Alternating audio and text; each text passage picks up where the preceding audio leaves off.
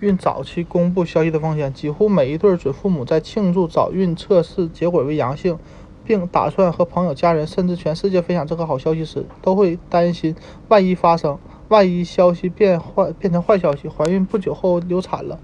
这也是很多准父母会等到怀孕三个月后再公布喜讯的原因，这是可以理解的，尤其是如果你曾经有过流产经历。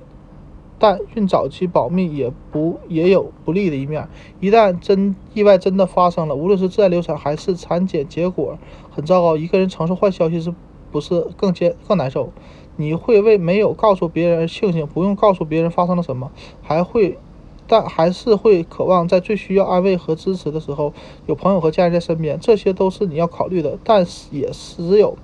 你和你的伴侣才能一起做出决定。